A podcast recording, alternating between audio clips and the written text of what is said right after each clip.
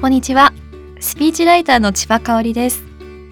この度新卒入社で2年半お世話になった DNA を退職しました。いわゆる退職エントリーなんですけれどもそちらを紹介させてもらいます。かなり長くなってしまうんですけれども包み隠さず本音をたくさん伝えさせてもらおうと思っています。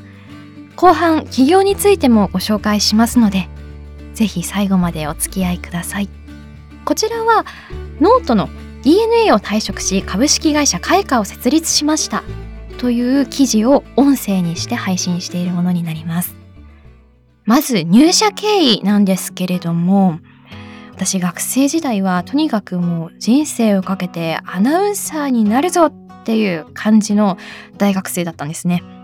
なのでもう就職活動ももう絶対アナウンサーっていう感じでマイルストーンを引いて必要な実績を大学4年間でどう積み上げられるだろうかみたいな学生生活をやってました。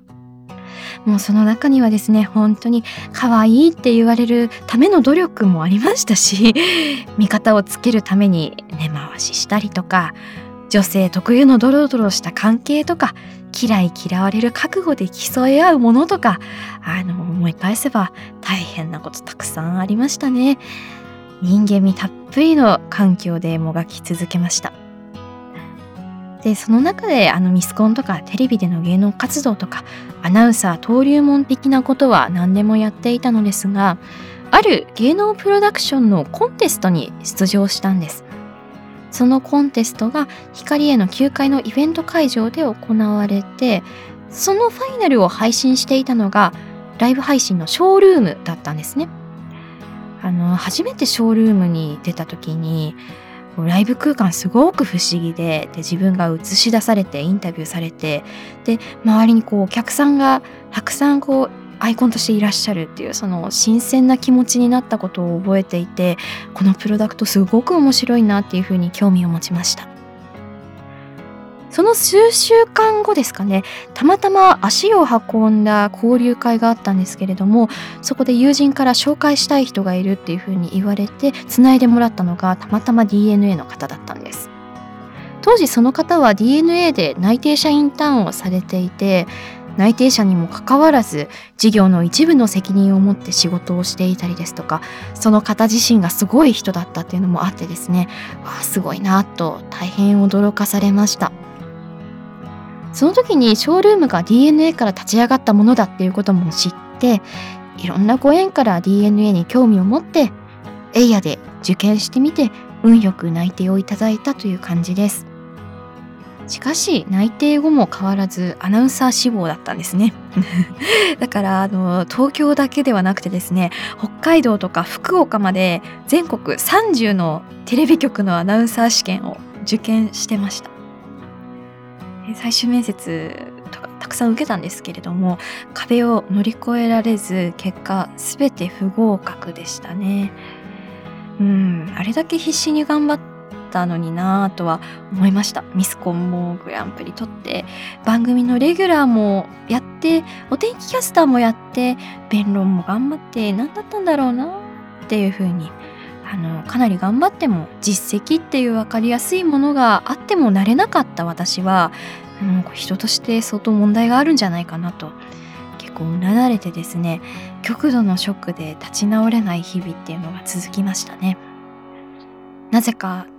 当時の2チャンネルではですね私がアナウンサー試験が全部落ちたっていうことがバレていて投稿されていたりですとか突然非通知で電話がかかってきてあの週刊誌の記者なんですけど千葉さんはアナウンサーに結局なったんですか？落ちたんですか？とかって あの突然質問されて「誰ですか?」って言ったらこうブツッと電話を切られたりとかあ今思うとそれもね本当に週刊誌の記者さんだったかどうかすらも分かんないんですけどもう周りの反応が怖くてあの敏感になってしまったり自分の失敗を見つめられなかったりすごく苦しかったですねあの時。でこう最終的に就職先として残った選択肢が2択で DNA か地元私札幌なんですけれどものテレビ局で報道記者をすることだったんです。こちらのテレビ局の内定もですね最終面接をアナウンサーの枠で受験して最終面接はアナウンサー職として受けてたんですけれども電話がかかってきてアナウンサーじゃなくって本当記者だったら内定出せますっていうふうに言われたものだったんです。すっごく悩んでもう数ヶ月かけて悩んで最終的に DNA を選択しましたあのこの時に考えたのが今まで書いてきた人生のプランって所詮二十数年しか生きていない自分の思考の枠組みに過ぎないなっていうふうに思ったんですね。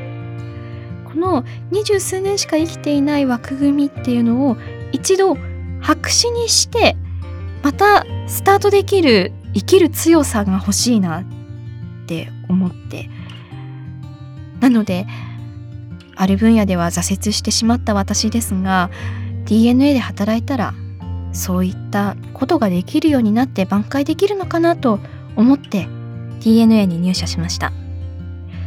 最初は小説投稿サイトエブリスタというところの企画の仕事をしていました。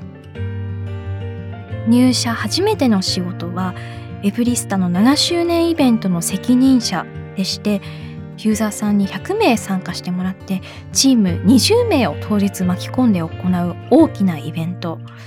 あの任されたのが入社1ヶ月目2ヶ月目のあたりだったんですね。新卒にも早く大きなチャンスもらえるんだなっていう環境なんだなっていうことを実感しましたね。その後は主にアライアンスコンテストの企画の実行を担当してました。特にインターネット小説っていうものと社会的意義があるものを結びつける企画提案が多かったです。例えば第1回目の氷室冴子青春文学賞創設のエプリスタ担当でしたり小説家の久美沙織さんと一からですね高校生に向けての小説講座のコンテンツ作りをさせてもらったりあとは小説家の早見和正さんらに審査員をしていただきながら全国中高生小説コンテストを立ち上げる仕事などをしました。こうインターネットを通してまだ世の中に広まっていなかった小説っていうものが広まってそして才能が発掘されてそしてチャンスをつかんでいく方がいらっしゃるっていう仕事にすごくやりがいを感じました。もリアルコミュニティのイベントの設計というものをやったり温度メディアの立ち上げの記事の取材編集業務とか全体数値設計なども行いました。またこれは本当に珍しい経験だったなって思っているのが直木賞作家の石田イラさんがお客様に小説講座をする企画の運営を私がやっていたんですね。そこであのエプリスタの社員から「千葉ちゃん小説書いてみない?」っていうふうに 後押しをいただいて運営ながらも一受講者として小説を書いて参加するということをやったんです本当に大変であの会社が終わって20時から24時頃まで集中してカフェにこもって小説を書く生活をしてました初めて書いた小説だったので本当に大変だったんですけど 2ヶ月で3万6千字の小説を書き終えて実際に石田イラさんに読んでいただいてフィードバックもらって面白かったって言ってもらった時は本当に嬉しかったですその時に初めてあ作家さんってこんなに苦労されてこんなに自分のことさらけ出して物語書いていらっしゃるんだっていうのを初めて知ることができたんですよね。ユーザーさんの気持ちに少しだけ近づくことができたんじゃないかなと思いましたね。入社1年目私はジェネラリストになるためのプロセスというものを学びつつも自分が何にウィルを感じるのか少しずつクリアにしていった時期だったかなと思ってます小説というものに触れてまた人の可能性を後押しするプロダクトに触れることで自分の内面というものが言語化されていきました表現の関心とか言語の関心ストーリーへの関心偏見への怒りなどですね。そういう気づきを得られた最初の部署での仕事でした。新卒2年目の初めに私はちょっとこう今までやったことないことをやって今までの現在の能力ですとか環境条件っていうもののフィルターを外した時に自分が一番やってみたいことって何だろうっていうのを改めて考えてみたんです。就活みたいですね。その時に白紙の上にとにかく自分の好きな言葉を書き出したのですが中でもとびっきり輝いて見えたのがスピーチっていうワードだったんです。珍しいですよね。あの私なんでかっていうと弁論っていう日本語のスピーチ競技を10年ほどやっていて本当に大好きなんです。この弁論っていう競技に人生を助けられたと言っても過言ではないんですね。もしこの弁論スピーチが仕事になる世界があればすごく面白いだろうなっていうのを真剣に考え始めました。実はもうアメリカではですね人の前で話すっていう能力の大切さが浸透しているので政治家さんとかプレゼンターのスピーチをスピーチライターが書く。そして話し方を指導するっていうお仕事ってしっかり確立されているんです。実際に大統領などにはもう数名のスピーチライターがついていて役割分担しながら原稿を書いていたりするんですね。やっぱり人前で話すことによってチャンスをつかんだりスピーチが自己実現できたり信頼を勝ち取れるっていうことを分かっていらっしゃるんだと思います。なのですが日本ではまだスピーチライターっていう職業がほぼない状態でほとんどいらっしゃらないんですね。日本はとても遅れているなと感じました。だって校長先生の話がつまらないとか選挙カーの話なかなか聞かないみたいなのきっとあると思うんですよ。その考え方ってきっと他の国と比べるとまだまだ発展途上なところだと思うんですね。この仕事をまずスピーチライター副業として開拓しようと動き始めました。資格も何もないので初めは近しい仕事をされている方に会いに行ってお話を伺ったりスピーチライターの方に弟子入りさせてくださいとお願いしたりしていました。ただタイミング合わずお断りいただくっていう状態でした。やっとの思いでたどり着いた仕事がスピーチのクラスを外部で3ヶ月間持たせてもらうというものだったんです。ここで初めてスピーチの指導っていうのを始めました。実際に3ヶ月経って成果発表があったのですが、その時に人前で話すことが苦手だっていうふうにおっしゃっていたあの受講者さんもですねすごくもう何十人もの前で80人ぐらいいらっしゃったのかな。堂々とお話しされてる様子を見て本当にああこの仕事って絶対に人に役に立つっていうふうに確信しましたね。この仕事をきっかけに仕事の幅も増えていきまして喜んでくれる方もあのどんどん増えていったかなと思っています。っていう感じで外部で仕事の幅を増やしていた時にあれ私 DNA 社員だしこれ DNA の中でできたらすごい楽しいだろうなっていうふうに思ったんですよ。そこでスピーチライターの仕事を DNA で本業としてやりたいですっていうのを社内で打診し始めたんですよね。新卒2年目がもう本部長とかに言いに行くわけですよ。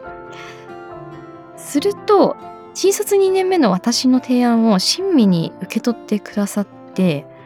いやそれ大事だよね。社員の登壇とかメッセージングとかの強化って大事だよねっていうふうに言っていただいて移動がすんなり決まりました。その時前の部署の上長も新部署の上長も迅速に動いてくださって人事配属になりそこでスピーチやメッセージングの仕事というのを行えることになりました。普通こういうことって起こりえないと思っているんですよね。移動決定の速さそしてこうやりたいと言って新卒が仕事を開拓できる状態っていうものも含めて DNA ってすごい会社だなって本当に思いましたね。そして新卒2年目の秋から私は人事になりました。人事の仕事は私の人間としての心構えを豊かにしてくれたと思っています。やはり人の軸とか感情の色彩っていうものを知る機会にもなりましたし一人一人の人生の最良の決断を一緒に考えられるのか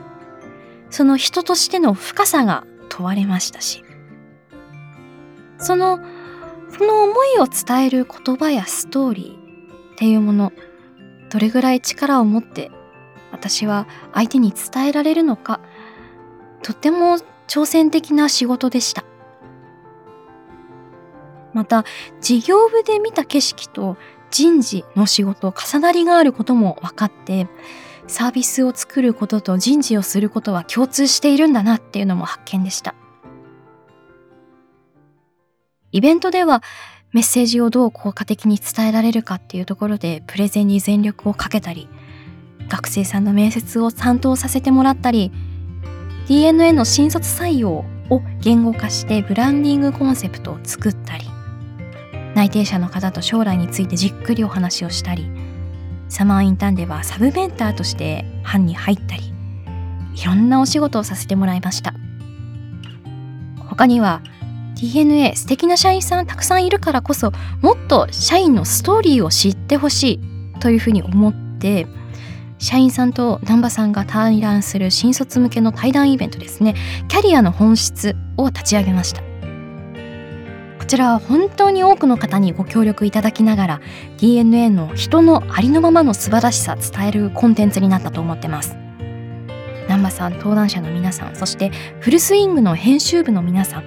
本当に新卒採用に真剣に向き合ってくださいました。ありがとうございます。そして肝心の DNA でスピーチライターとしての仕事も導入しました。テックコン2019の登壇者向けに授業をしたり DNA の社長さんのスピーチを書かせてもらったり。新卒採用部人事ですね。では毎週スピーチの授業をしていました。こちらの授業は4ヶ月にわたってその後半ではメンバー一人一人が10分ほど人前で話す成果発表を行ったのですが成果発表中毎回誰かが感動で涙を流すくらいの名スピーチが溢れてですねもう話す方も聞く方も皆さんが真剣に取り組んでくれたんです。これらはもう私だけでは絶対にできなかったことなんですね。初めての試みにもかかわらず挑戦してくださった多くの方に心より感謝申し上げます。スピーチライティングの要素を持った仕事も多く行ってそれにより生まれたデライトがあったのは社員の皆さんが初めての試みにも動じないで一緒に挑戦に向き合ってくれたからだと思っています。私すごく思うことがあって結果を大切にしたいならば欠かせないこととして家庭を魅力的に見せること。子としての振る舞いを強化すること。すごく大切だと思ってます。情報過多な時代においていいものいい人は何もしなくても伝わる時代はもう終わっているんです。見せ方は本質ではないではなく可視化できないその能力にいかに真剣に向き合うか。というところがこれからの多くの人を巻き込むキーポイントになってくると思います。そして起業の決断をし始めました。私は学生の時、勉強が苦手で嫌いでした。でも、たまたま弁論に出会って、全国大会で3回優勝して多くのチャンスをもらいました。それは私に能力があったからではないんです。たまたま偶然の重なり合いで人前で話す技術に昔から真剣になる機会があっただけなんですね。私は話す技術は学習すれば全員にチャンスが訪れるものだと思っています。自分は話す技術によって人生を救われてきた。これまで私が救われてきたように同じ思いをしてもらいたい。人前で話す技術を活かした事業に200%集中して喜ぶ方が増えて、お金がちゃんと循環する仕組みとして機能させて、より多くの方の人生を根本から変えられるような仕組みを作りたいっていう思いが先行しました。新卒2年目以降ですね、スピーチライターとして社内社外に様々な人との関わりをいただき、これからスピーチライティングというものは日本社会が意識改革をするべき分野であると確信しています。この分野、これから人生をかけてやっていきたいと思いました。また、新しい挑戦を多くの方に応援していただけたことも起業の後押しになったんです。それはスピーチライブというもので、私自身教えるからにはやはりパフォーマーとして洗練されたスピーチの技術を持っていたい。そして人前で話すことがかっこいいことであるという認識を作りたくて、音楽ライブのスピーチ版、スピーチライブというものを2019年1月に行ったんです。こちらはクラウドファンディングで始めたのですが、多くの方々にご協力いただき、無事成功し、当日も100名近いお客様にご来場いただきました。世の中にいい方向づけを行う仕組みづくりを経営していくことだけではなくて、一種の言語芸術面を含めた表現の限界に挑んでいく。この挑戦を自由に行う形として、私は会社を立ち上げることが理想的だと判断しました。正直数年前までは自分では考えられない決断だったんですけれども、そんな決断ができたのも DNA のおかげです。DNA ではシンプルに言うと、仕事は作るものであるということを教えてもらいましたし、それは年次も経験も関係なく作れるんだという素晴らしい自信を私は学ばせてもらいました。2年半振り返って私は本当に DNA に巡り会えてよかったと思っています。前職の名前に恥じないようにしっかり結果を残せるように向き合っていきますし、これからもずっと大好きな会社ですし、DNA マインドを大切に頑張っていこうと思います。10月に退職し、日本横断をして47都道府県を制覇してから、私は株式会社カエカを設立しました。カエカとはアイヌ語で糸を紡ぐという意味です。糸は運命の糸記憶の糸赤い糸などの例えとして親しまれていますので糸を作り紡いでいくことで運命的なチャンスをつかんでいってほしいという思いを込めて設立しています。主にやっていくことは現段階では3つです。1つ目はスピーチライティング事業の拡大。現在副業時代から行っている主に 2B 向けのスピーチライティングを拡大していきます。日本にはまだ人前で話す能力を鍛えてない方が多くいらっしゃるのでその方のライティングというものと関わらせてもらう。そしてその方が話すトレーニングというところも関わらせてもらう。というところで人生のチャンスをつかんでもらうきっかけを作ってもらいたいと思ってます。また教える人は私だけではなくスピーチライターを教育して新しいスピーチライター集団というものも作っていき各企業さんとスピーキングの全面サポートというところを取りながら一緒に頑張っていきたいと思っています。2つ目がスピーチトレーニングの事業です。2C 向けのスクール解説ですとかテクノロジー、アプリケーションなどを使って気軽にトレーニングできたりするそんな世界観を目指しています。話し方を学んで PDCA 回したいなと思っていても実際どこでどのように学べばいいのかわからないっていうのが今の現状だと思います。そこに信頼して学べる環境を構築していきます。2020年には早速スクールを開設しますのでお待ちください。そして3つ目スピーチライブ事業です。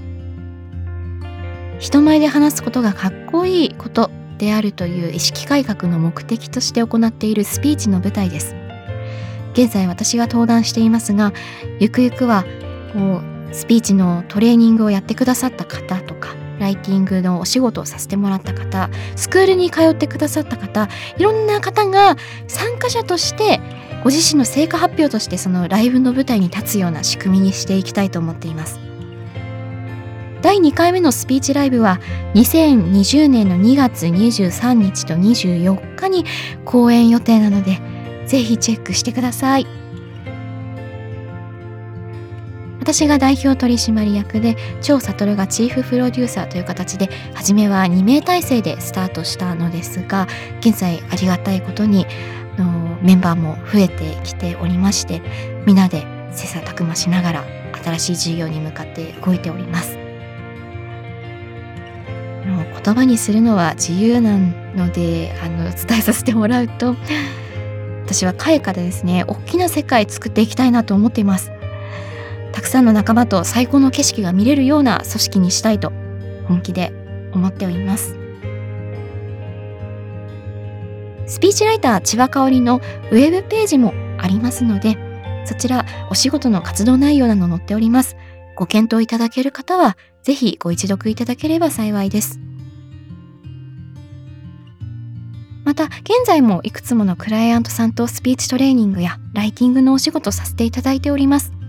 お仕事お気軽にご相談ください。連絡先は info アットマークかえか .cojp です。最後に